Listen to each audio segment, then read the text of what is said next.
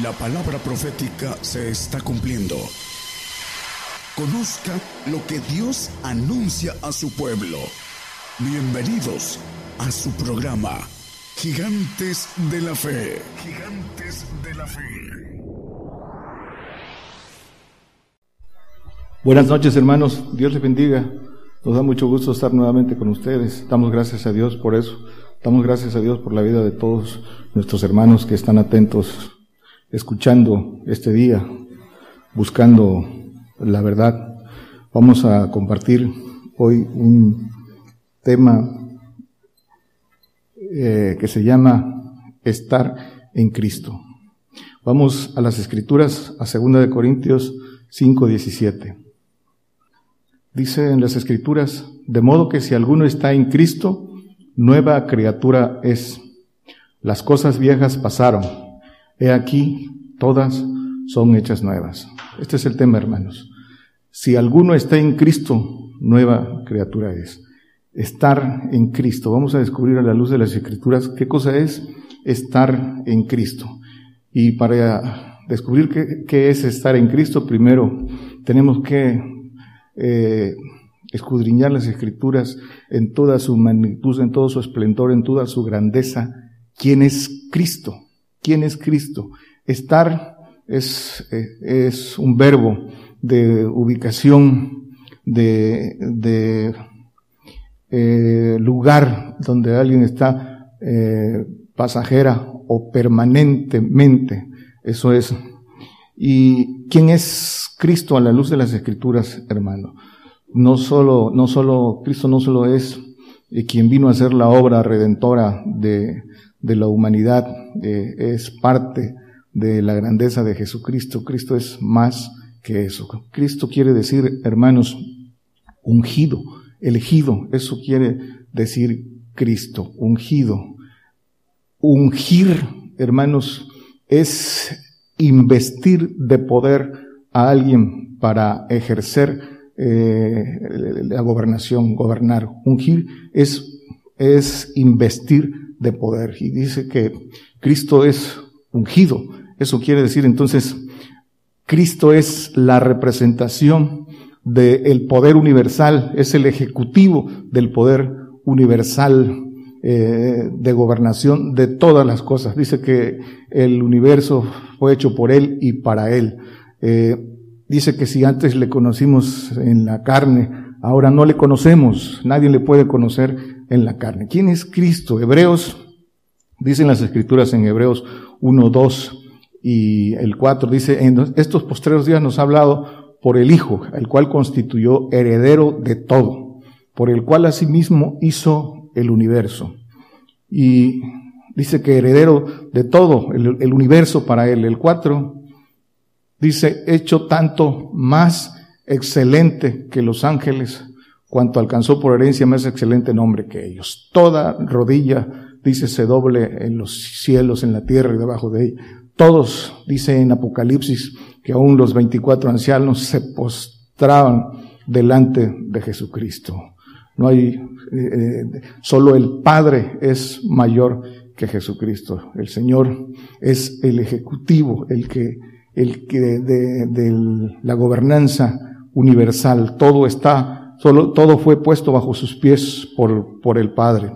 Y dice también las escrituras aquí en el 9, que le ungió más que todos, que le dio mayor excelencia. Te ungió Dios, el Dios tuyo, con óleo de alegría, más que a tus compañeros, más que a todos los ángeles todopoderosos de la cúpula primera, de la, ah, de la cúpula de hijos, de padres y, desde luego que todo lo, creado. Eso es, eso es Cristo, ungido, ungido de poder, elegido. ¿Por qué? Dice, quiere decir Cristo ungido, elegido, elegido porque Él levantó la mano y dijo, heme aquí, envíame a mí, con, con valentía, eligió, dice, la, tomó la propuesta de gozo, y para que nosotros estemos en Él, tenemos que tomar esa misma propuesta. Entonces, lo puso por cabeza de todos, hermanos. Eso es el Señor Jesucristo. Dice eh, Efesios 1.20 al 23, porque aquí está la clave de, de estar en Cristo y quién, quién es Cristo, la grandeza de Cristo, la cual obró en Cristo, viene hablando de la potencia del Padre que dice, resucitándolo de los muertos y colocándole a la diestra en los cielos, a su diestra en los cielos, sobre todo principado y potestad y potencia y señorío y todo nombre que se nombra, no solo en este siglo, mas en el venidero. Sobre todo, fue puesto sobre todo, y sometió todas las cosas debajo de sus pies, y diólo por cabeza sobre todas las cosas. ¿A quién dio por cabeza? Dice, a la iglesia. Sí, el que sigue. La cual es su cuerpo. Todo lo sometió a la iglesia. Dice que es su cuerpo, es es el equipo de Jesucristo con el cual ejerce ese poder con el cual fue eh, investido y esa es la iglesia, la plenitud de aquel que hinche todas las cosas en todos. Eso es el, la iglesia, el cuerpo de Cristo y Cristo que es la cabeza de todo. Eso es lo que está, esa es la promesa para nosotros, hermano, para esta generación eh, nuestra que está eh, aquí plantada en la tierra, lo que está, las promesas son grandísimas, no se pueden comprender en la carne. Dice eh, el, este mismo, en este mismo pasaje con el que iniciamos en el 15, que, que no puede, ya no conocemos a, a Cristo en la carne.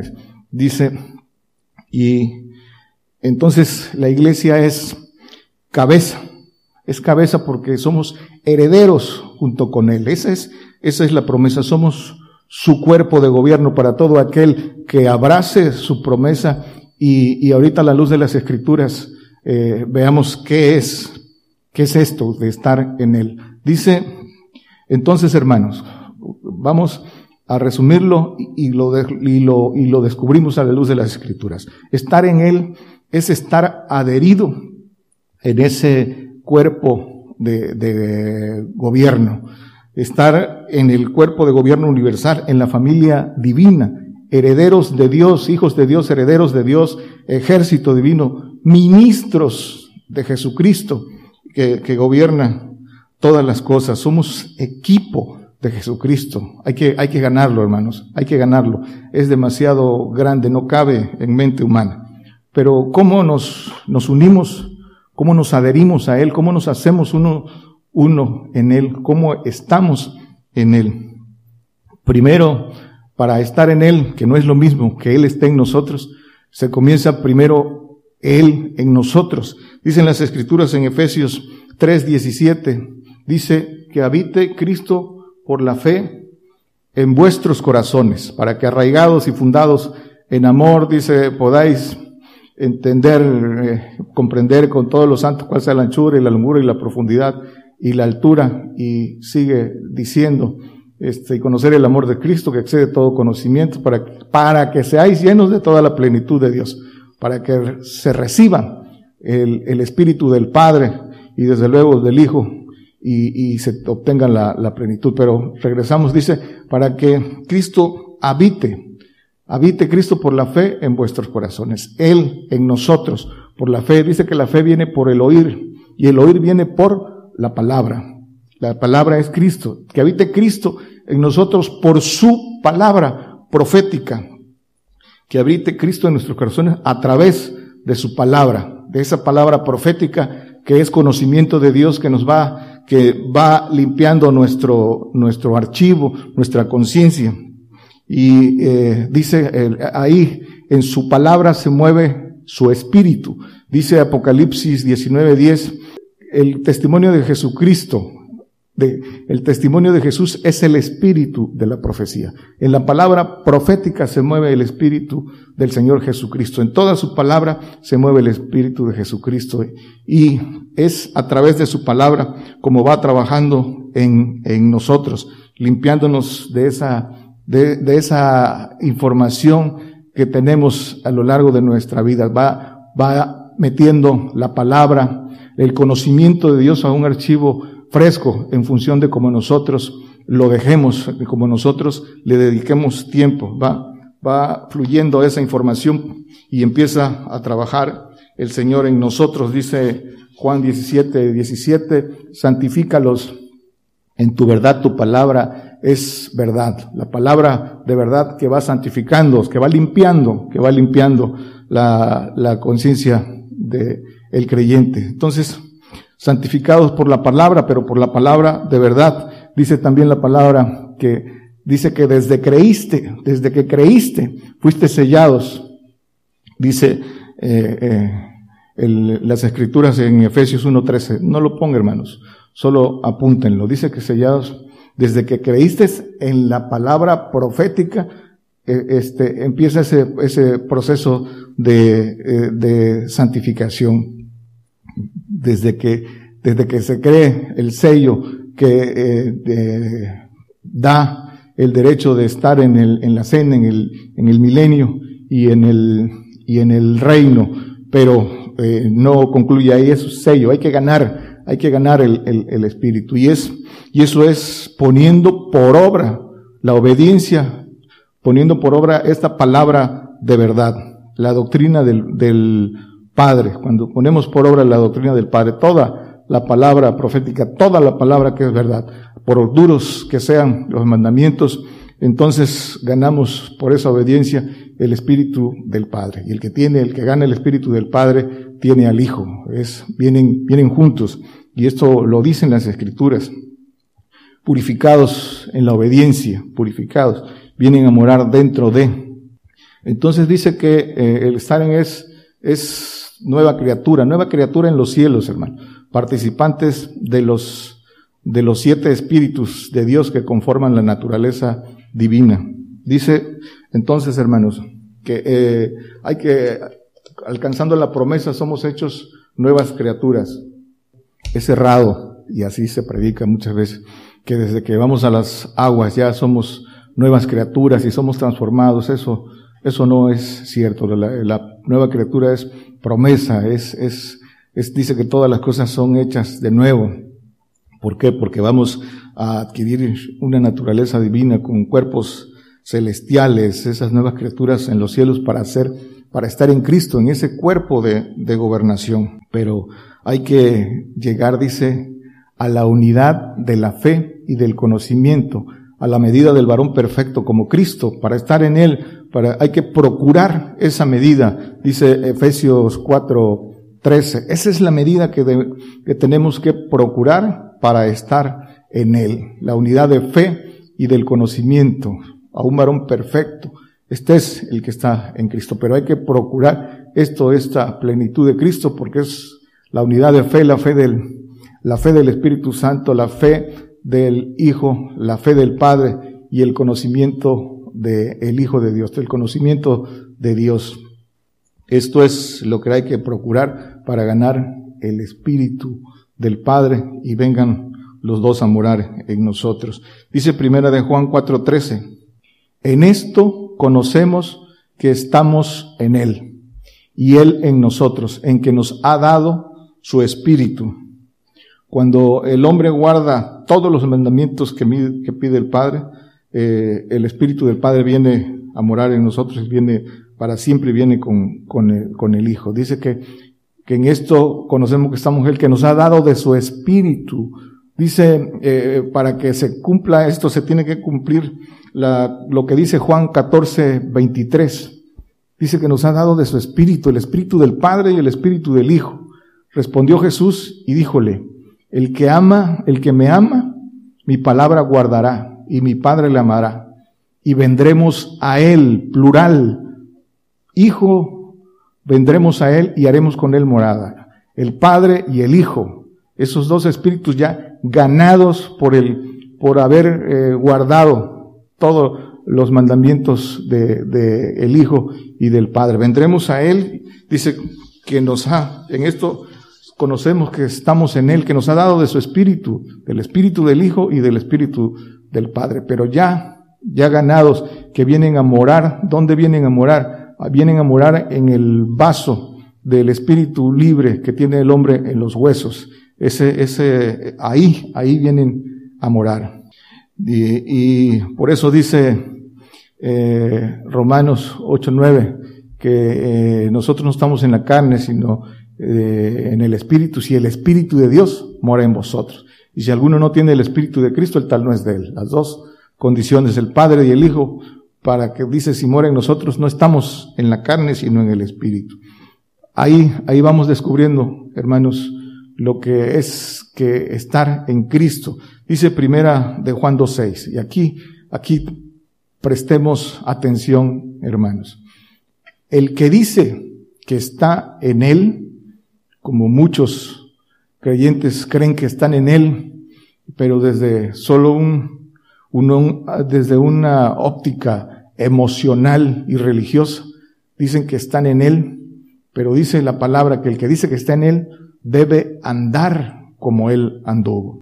¿Y cómo anduvo Él? Primero dice que eh, haciendo bien, sanando enfermos, predicando.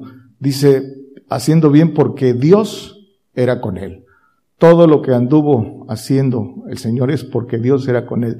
Tenía el, servicio angelical. Dice que el Señor, primero, dice que se humilló a lo sumo, tomó la propuesta de gozo en los cielos, vino humillado a nacer en un pesebre, eh, siendo el dueño del universo, humillado a lo sumo. Dice que estuvo sujeto a sus padres naturales en la carne hasta que se tuvo eh, que cumplir su ministerio. Pero dice que, eh, hay un pasaje desde los 12 años. En los negocios del Padre me conviene estar. Dice que mi comida es que haga la voluntad del Padre. Anduvo haciendo bienes porque Dios era con él. Dice que fue, eh, nos conviene cumplir toda justicia, le dijo a Juan cuando fue a que ser bautizado en las aguas y recibió el Espíritu eh, Santo del Padre y dice que fue llevado por el Espíritu al desierto y tentado de Satanás y aprobado y dice que después de que salió de esa de tentación, tentado por el diablo, dice que los ángeles vinieron y le servían, sí, sirviendo, tenía esos ángeles con los cuales andaba haciendo todo bien, sanando enfermos, liberando endemoniados y predicando. Dice el Señor, les dice a los discípulos, vamos a otro lugar para que predique, dice, porque a esto he venido. Dice, yo para esto he nacido. También dice, para ser rey. Nos dio el ejemplo, hermanos. El Señor, primero en todo, en los negocios del Padre me conviene estar.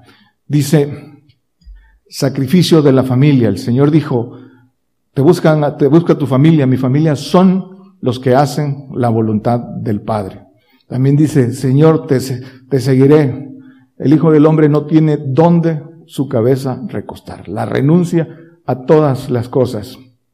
Y al yo mismo, dice, eh, el que viene a mí eh, y no aborrece eh, madre, hijos, mujer, y aún su propia vida, no puede ser mi discípulo. La renuncia a todas las cosas, toma tu cruz día a día y ven y sígueme. Dice también que por lo que padeció, aprendió la obediencia. Aún siendo hijo, dice que por lo que padeció, aprendió la obediencia. ¿Y qué dice el Señor? Si a mí me han perseguido, a vosotros también os perseguirán. Aborrecidos de todos. Sí, eso, eso es lo que anduvo haciendo el Señor. Se hizo carne para hacer esta obra, para enseñarnos a nosotros lo que tenemos que hacer. Ahí eh, está la parábola de eh, buen samaritano. Eh, y les di, para hacer misericordia. Dice, ¿quién hizo misericordia? Pues el que hubo un hombre que lo asaltaron y lo dejaron malherido, pasó un, un sacerdote, un levita y un, un samaritano. El que hizo misericordia con él, lo ungió con, lo, lo curó, vendó sus heridas con aceite y vino y lo, y lo llevó a un mesón para que lo cuidaran y pagó para que lo cuidaran, dice, ese es el prójimo. Ve tú ya es lo mismo, y es el prójimo. ¿Quién es el que tiene aceite y vino? Pues el que, el que obedece los mandamientos del Padre. El aceite representa la unción del Padre, el Espíritu del Padre, y el vino, el Espíritu del Señor. Y eso es lo que Él quiere. Dice que hagamos misericordia. Dice, misericordia quiero y no sacrificio. Dice Osea 6.6, conocimiento de Dios y misericordia. Eso es lo que Él quiere de, de, de nosotros. Misericordia quise y conocimiento de Dios. Pero para hacer misericordia se necesita el poder de Dios. Se necesita que Dios sea con nosotros y eso es a través de recibir su espíritu en nosotros, el servicio angelical por, por haber obedecido y pagado todos los precios que las escrituras establecen. Entonces, esto es importante, andar como él anduvo en, este texto que vimos de Primera de Juan 2.6. Y es, nadie puede andar como él anduvo se anda en la carne. Hay que andar en el espíritu, guiados por el espíritu, siguiendo sus pisadas. Dice que él nos dejó ejemplo para que sigamos sus pisadas. Dice el apóstol Pedro en primera de Pedro 2, 22, creo que debe ser, no, lo ponga hermano, pero aquí está. Dice que padeció dejándonos ejemplo para que sigáis sus pisadas. Este es andar como Él anduvo, pero padeciendo por su testimonio, padeciendo porque estamos haciendo lo que Él quiere y pide que hagamos. Dice Romanos 8:14, porque todos los que son guiados por el Espíritu de Dios, los tales son hijos de Dios. Andar guiados por el Espíritu de Dios. Y ya vimos que en el 9, que, los que no andan en la carne andan en el Espíritu de Dios, que es el Espíritu del Padre, dice que es el Espíritu del que levantó de los muertos a Jesucristo. Ese es el Espíritu de Dios, ese Espíritu que levantó a, Jesucristo de los, de los muertos. Y esos son, dice, los que no son guiados por, por la carne. El Espíritu de, de Dios habitando en nosotros, dentro de, en el Espíritu de los huesos para que nos guíe, para que guíe a nuestro espíritu humano a hacer las cosas que tenemos que tenemos que hacer. Dice que esa unción nos enseña todas, todas las cosas. Romanos 8:5. Porque los que viven conforme a la carne, de las cosas que son de la carne se ocupan, más los que conforme al Espíritu, de las cosas del Espíritu. Nadie, nadie en la carne puede, puede seguir a, al Señor Jesucristo ni, ni dice, ni andar como Él anduvo. Entonces, ya no vivir en la carne, sino conforme al Espíritu, es ya no vivir para sí, ya no vivir para nosotros, sino vivir para Él. Por eso dice el apóstol Pablo en Gálatas 2.20, ya no vivo yo, mas Cristo vive en mí y lo que vivo en la carne, dice que ahora lo vivo, lo vivo en la fe del Hijo de Dios. Eh, ya lo hemos visto en, otras ocasiones. Y dice 2 Corintios 5, 15 también, también habla de esto. Dice que y por todos murió para que los que viven ya no vivan para sí, mas para aquel que murió y resucitó por ellos. Esto es eh, eh, lo que tenemos que hacer. Dice Romanos 8, 10. Dice, pero si Cristo está en vosotros, el cuerpo, la verdad, está muerto a causa del pecado, mas el Espíritu vive a causa de la justicia. Cristo en nosotros, eh, por el conocimiento, Cristo en nosotros por el conocimiento, creciendo hasta que lleguemos a la medida del varón perfecto para que el Padre venga a nosotros, a morar en nosotros, vengan con el Hijo. Dice, vendremos a Él y haremos con Él morada. Primera de Juan 2, 24. Pues lo que habéis oído desde el principio sea permaneciente en vosotros. Si lo que habéis oído desde el principio fuera permaneciente en vosotros, que tenga raíces que su palabra arraigada dice que habite Cristo en vosotros, arraigados, que tenga raíz, también vosotros permaneceréis en el Hijo y en el Padre. Dice el 25, y esta es la promesa el cual nos prometió la vida, la vida eterna. Y el 27, pero la unción que vosotros habéis recibido de Él mora en vosotros y no tenéis necesidad de que ninguno os enseñe. Mas como la unción misma os enseña de todas cosas y es verdadera y no es mentira, así como os he enseñado, perseveráis en él. Dice entonces, primero, que si la palabra que hemos escuchado permanece en vosotros, también dice vosotros, también vosotros permaneceréis en el Hijo y en el Padre. Estar en Él y en el Padre. Y dice que la promesa es, la unción, la unción es el Espíritu del Padre, el Espíritu del Padre es una promesa que nuestra generación eh, tiene, que en el Antiguo Testamento no, no tenían acceso al Espíritu del Padre hasta que vino el Señor a hacer la obra eh, fue que eh, recibimos esa unción por obediencia. Ese Espíritu del Padre dice que es la unción que nos enseña todas las cosas.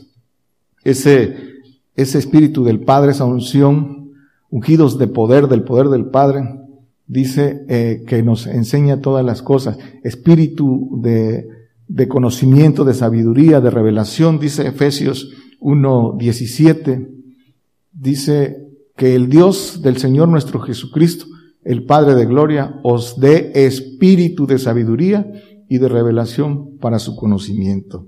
¿Para qué, hermanos? ¿Para qué este espíritu? Dice que para alumbrar nuestro entendimiento, viene diciendo en el anterior, para que conozcamos las riquezas de su gloria y de las promesas que tiene para nosotros. Para eso nos da este espíritu de revelación y conocimiento, para alumbrar el entendimiento de cuáles son, cuál es la herencia y las riquezas de su gloria, lo que nos espera.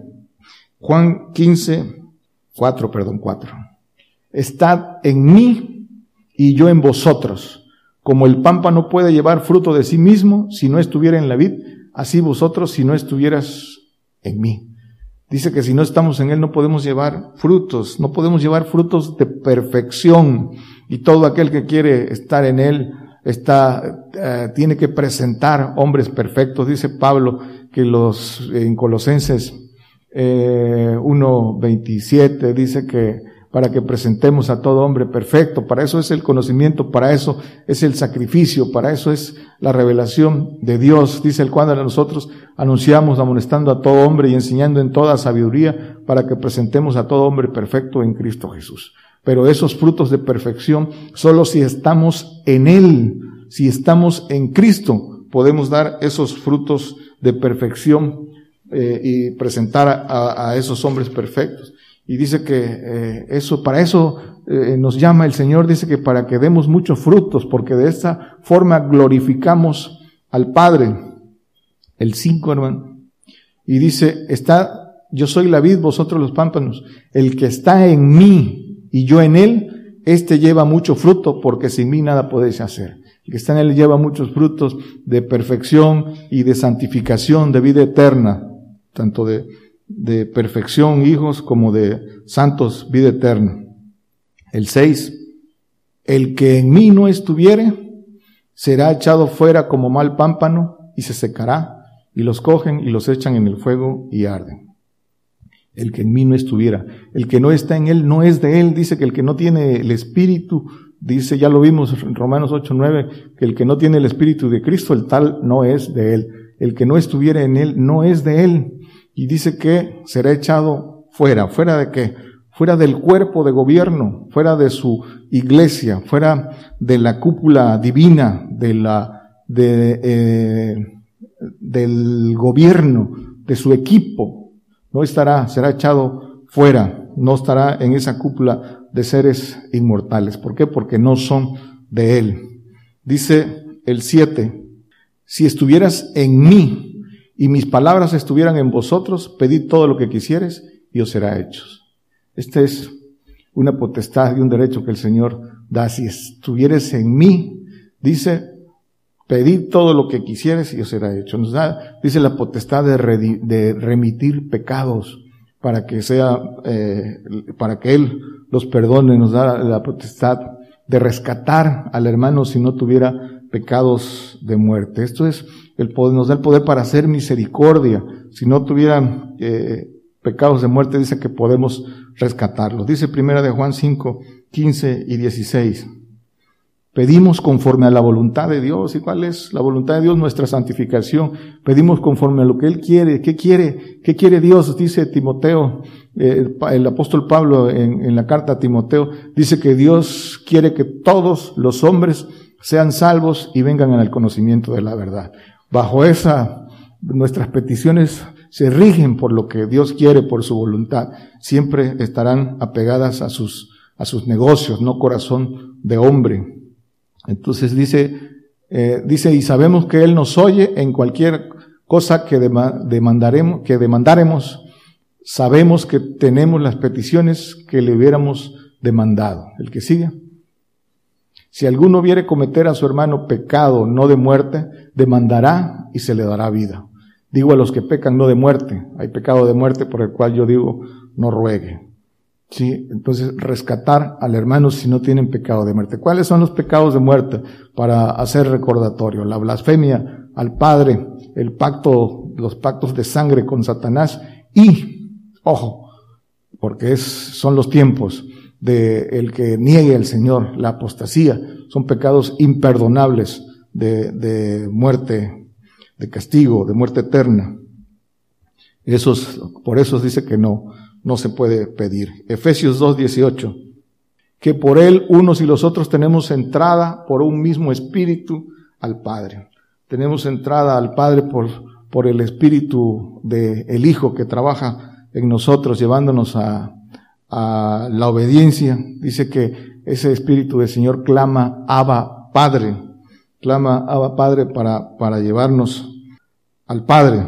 Y ese, por ese mismo espíritu recibimos al Padre cuando eh, cumplimos con todos los requisitos, los mandamientos y eh, tenemos entrada por ese mismo espíritu a la naturaleza divina. Teniendo al Padre, tenemos al Hijo y en consecuencia los cuatro espíritus restantes que conforman la naturaleza divina, esos siete espíritus de los que habla Apocalipsis 5, 6, dice que los siete, eh, dice tenía siete cuernos y siete ojos que son los siete espíritus de Dios enviados en toda la tierra. Siete espíritus de Dios, que son los que conforman la naturaleza divina. Y esa es la plenitud, dice Efesios 1.23.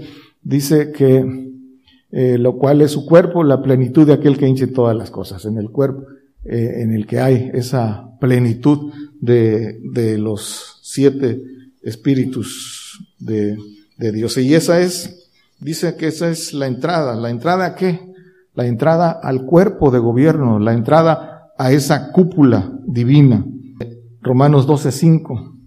Así somos un cuerpo en Cristo, mas todos miembros los unos de los otros. Cuerpo en Cristo, ratificando. Para ser cuerpo en Cristo hay que estar en Él. Un cuerpo que es un cuerpo es un grupo homogéneo, un grupo, eh, una institución de las mismas características. Eso, eso es eh, el cuerpo, institución. Efesios 4, 6. Un Dios y Padre de todos, el cual es sobre todas las cosas y por todas las cosas y en todos vosotros. Un Dios y un Padre, dice, y es el mayor, el que le sujetó todas las cosas a Cristo y Cristo cabeza de nosotros eh, eh, y todo sujetándosele a él. Ese es el gobierno, eso es Dios, un poder y gobierno todo ordenado jerárquicamente. Siempre hay, siempre habrá que sujetarse, si es, el poder es piramidal y así se gobierna el orden de todas las cosas, así se mantiene el orden universal, no puede haber rebelión, no puede haber, porque eh, ahí está el, el, el caso de Satanás. Dios es Dios es orden, Dios es gobierno ordenado, todas las cosas son ordenadas y son jerárquicas.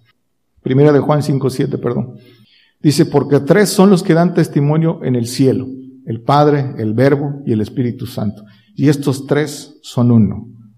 Atención en esto, estos tres son uno. Los tres son Dios, son uno como institución, como equipo de gobierno, eh, pero hay individualidad en, esto. Es, es el Padre, el Hijo y el Espíritu Santo, y son, los tres son Dios, los tres conforman el gobierno. Es una institución de gobierno. Por eso dice que estos tres son uno. Juan 14, 11. Creedme que yo soy en el Padre y el Padre en mí. De otra manera, creed por las mismas obras. Dice, yo soy en el Padre y el Padre en mí. Cuando le preguntaron, preséntanos al Padre, dice, ¿cuánto tiempo tengo con vosotros, Felipe? Eh, dice, porque el Padre está en él, misma naturaleza, unidad de gobierno, unidos en un mismo, en un mismo árbol genealógico, sí, eh, eh, por eso dice, yo soy en el Padre y el Padre en mí, parte de un de un todo que ejerce una, una función que es el, el, orden de todas las cosas, la creación de todas las cosas. Romanos 8.1.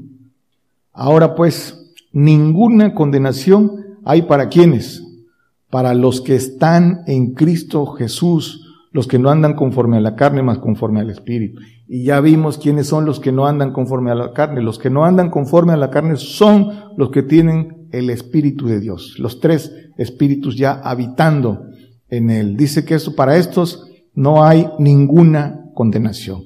No hay, es, es vencedor, es, ha vencido al, al diablo y al postrer enemigo que es la muerte. No hay ninguna, ninguna condenación. Y dice que eh, estos, que no hay ninguna condenación porque eh, tiene el, el amor perfecto. Dice primera de Juan 4, 18. En amor no hay temor, más el perfecto amor echa fuera el temor porque el temor tiene pena, tiene condenación y donde el que teme no está perfecto en el amor. Ninguna condenación. El temor tiene condenación. Pero el que dice que está el que está en Cristo no tiene ninguna condenación porque el amor de Dios está en él. Ya nada lo mueve, dice Romanos 8, 38 y 39, porque es el amor de Dios del que está hablando. El perfecto amor es el amor de Dios. Por lo cual estoy cierto que ni la muerte, ni la vida, ni ángeles, ni principados, ni potestades, ni lo presente, ni lo porvenir, ni lo alto, ni lo bajo, ni ninguna criatura, nos podrá apartar del amor de Dios que es en Cristo Jesús, Señor nuestro. Cuando se tiene ese amor perfecto, nada, nada lo puede mover y consecuentemente no hay, no hay ninguna condenación. Dice, reforzando esto, primera de Juan 2.5, mas el que guarda su palabra, la caridad de Dios, está verdaderamente perfecta en él. Por esto sabemos que estamos en él esa caridad perfecta. ¿Cuál es esa, cuál es esa caridad perfecta en nosotros, el que tiene el, el amor de Dios? Y que, y que esto es la evidencia de que estamos en Él. Dice que el que tiene el mayor amor, el que ama a su hermano y pone su vida por, por Él. Dice que el que no ama a su hermano, dice que es homicida. Sí, y el único que ama con amor de Dios es el que consagra su vida y da su vida en vida por sus hermanos, por abrir los ojos, por enseñarles el camino, cumpliendo, cumpliendo todo, todo lo que pide el Señor. Familia, bienes, todo, todo. Deja una vida y se convierte verdaderamente el, el mayor amor para bendecir y enseñarle el camino a otros. Ese es el mayor amor, el, el que corramos esa carrera con paciencia eh, hasta la muerte, desde luego. Y Juan 17, 21 dice, para que todos sean una cosa, como tú, oh Padre, en mí y yo en ti, que también ellos sean en nosotros una cosa para el, que el mundo crea que tú me enviaste. Dice que así como ellos sean una cosa, y dice, tú en mí y yo en ti, así también nosotros en ellos, en ese árbol genealógico, en ese eh, árbol genealógico. Por eso dice el Señor y nos dice a nosotros, dioses sois, dioses, parte de ese eh, cuerpo de gobierno, parte de ese árbol genealógico. Y que dice, para que donde, que sean una cosa, para que donde yo esté, ellos también estén incrustados en esa, en esa familia divina de seres inmortales, de ángeles todopoderosos. terminando, hermanos. Dice Efesios uno, por donde comenzamos, Efesios 1.20, dice, de, reiterando de la iglesia, la cual obró en Cristo resucitándole de los muertos y colocándole a su diestra en los cielos. Cristo, eh, eh, a la diestra de la majestad, del poder, todo, todo hecho para Él y Él gobernando todo, solo por encima de Él el Padre. Y que sigue, sobre todo principado y potestad y potencia y señorío, y todo nombre que se nombra no solo en este siglo, mas aún en el venidero. Todo, todo esto eh, lo ejerce Él, por eso está ungido. Dice que ungido eh, con más eh, excelencia que todos, el que sigue. Y sometió todas las cosas debajo de sus pies, todo sometido a los pies de Cristo y diólo por cabeza sobre todas las cosas a la iglesia. A la iglesia cabeza de todas las cosas y Cristo cabeza de la iglesia. Es la grandeza de Cristo y la grandeza que le está ofreciendo la iglesia, quien quiera ser parte de la iglesia, pero tiene que estar en él, su equipo, su cuerpo de gobierno. Y dice el que sigue, lo cual es su cuerpo, la plenitud de aquel que hinche todas las cosas en todos. Esta iglesia que dice Efesios 3:10 que la iglesia dice que para que la multiforme sabiduría de Dios sea ahora notificada por la iglesia a los principados y potestades en los cielos.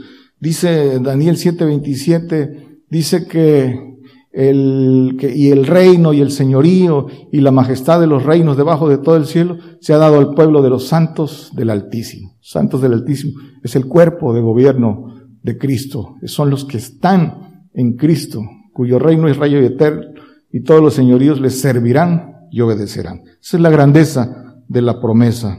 Dice Gálatas 6:15. Esto es, esto es lo importante. Esto es, dice, porque en Cristo Jesús ni la circuncisión vale nada, ni la incircuncisión. ¿Qué es lo que vale? La nueva criatura. Con eso comenzamos. Es para el que está en Él es nueva criatura, nueva criatura en los cielos para recibir todas estas cosas. Ser integrante de su cuerpo, ministros suyos, hijos de Dios, ejército divino. Eso es estar, estar en Él. Y estar en Él por esta grandeza, pues obviamente no es fácil. Es para aquel que está dispuesto a todo, con valentía y esfuerzo, a dejarlo todo, a consagrarse y seguir para seguirlo, para, para hacer misericordia y andar como Él anduvo. Es una, es una entrega completa. La renuncia a sí mismo. ¿Esto qué incluye? Dice que familia, el que no, el que no, el que no antepone las limitaciones de su familia, sino primero los puestos, los ojos en el, en el consumador de la fe. Eh, posesiones, no puede nadie seguir al Señor eh, eh, de esta, de esa manera. Posesiones, familia, el yo, el, el que renuncia a sí mismo, el que ya no vive para sí, sino para Dios, a su vida natural. Eso es, ese es el costo y ese es el camino de, para estar en Él. El que dice que está en Él debe andar como Él andó. Dios les bendiga, hermanos. Por el día de hoy hemos conocido más de la palabra profética más permanente que alumbra como una antorcha en un lugar oscuro hasta que el día esclarezca y el lucero de la mañana salga en vuestros corazones. Esta ha sido una producción especial de Gigantes de la Fe.